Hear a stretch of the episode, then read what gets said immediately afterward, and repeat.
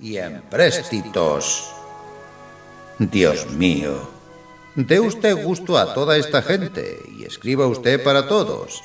Escriba usted un artículo jovial y lleno de gracia y mordacidad contra los que mandan en el mismo día en que solo agradecimiento les puede uno profesar.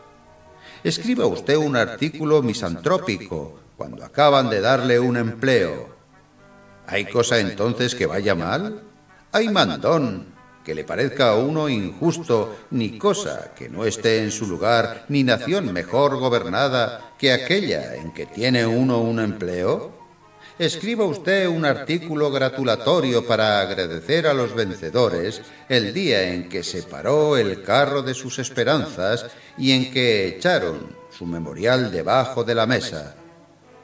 ¿Hay anarquía como la de aquel país en que está uno cesante? Apelamos a la conciencia de los que en tales casos se hayan hallado. Que den diez mil duros de sueldo a aquel frenético que me decía ayer que todas las cosas iban al revés y que mi patriotismo me ponía en la precisión de hablar claro. Verémosle clamar que ya se pusieron las cosas al derecho y que ya da todo más esperanzas. ¿Se mudó el corazón humano? ¿Se mudaron las cosas? ¿Ya no serán los hombres malos? ¿Ya será el mundo feliz? Ilusiones. No, señor, ni se mudarán las cosas, ni dejarán los hombres de ser tontos, ni el mundo será feliz. Pero se mudó el sueldo, y nada hay más justo que el que se mude su opinión. Nosotros, que creemos que el interés del hombre suele tener, por desgracia, alguna influencia en su modo de ver las cosas.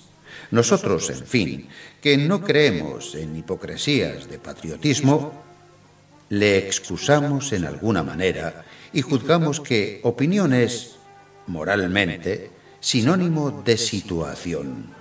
Así que, respetando como respetamos a los que no participan de nuestro modo de pensar, daremos, para agradar a todos, en la carrera que hemos emprendido, artículos de todas clases, sin otra sujeción que la de ponernos siempre de parte de lo que nos parezca verdad y razón, en prosa y verso, fútiles o importantes, humildes o audaces, alegres y aun a veces tristes, según la influencia del momento en que escribamos.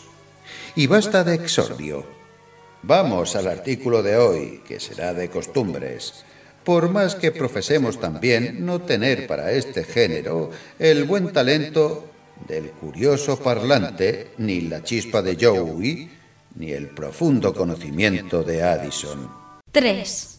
Así como tengo aquel sobrino de quien he hablado en mi artículo de empeños y desempeños, tenía otro también no hace mucho tiempo, que en esto suele venir a parar el tener hermanos. Este era hijo de una mi hermana, la cual había recibido aquella educación que se daba en España no hace ningún siglo. Es decir, que en casa se rezaba diariamente el rosario se leía la vida del santo, se oía misa todos los días, se trabajaba los de labor, se paseaba solo las tardes de los de guardar, se velaba hasta las diez, se entrenaba vestido el domingo de ramos, se cuidaba de que no anduviesen las niñas balconeando. Y andaba siempre señor padre, que entonces no se llamaba papá, con la mano más besada que reliquia vieja y registrando los rincones de la casa, temeroso de que las muchachas, ayudadas de su cuyo, hubiesen a las manos algún libro de los prohibidos, ni menos aquellas novelas que, como solía decir, a pretexto de inclinar a la virtud, enseñan desnudo el vicio. No diremos que esta educación fuese mejor ni peor que la del día. Solo sabemos que vinieron los franceses y como aquella buena o mala educación no estribaba en mi hermana en principios ciertos, sino en la rutina y en la opresión doméstica de aquellos terribles padres del siglo pasado, no fue necesaria mucha comunicación con algunos oficiales de la Guardia Imperial para echar de ver que si aquel modo de vivir era sencillo,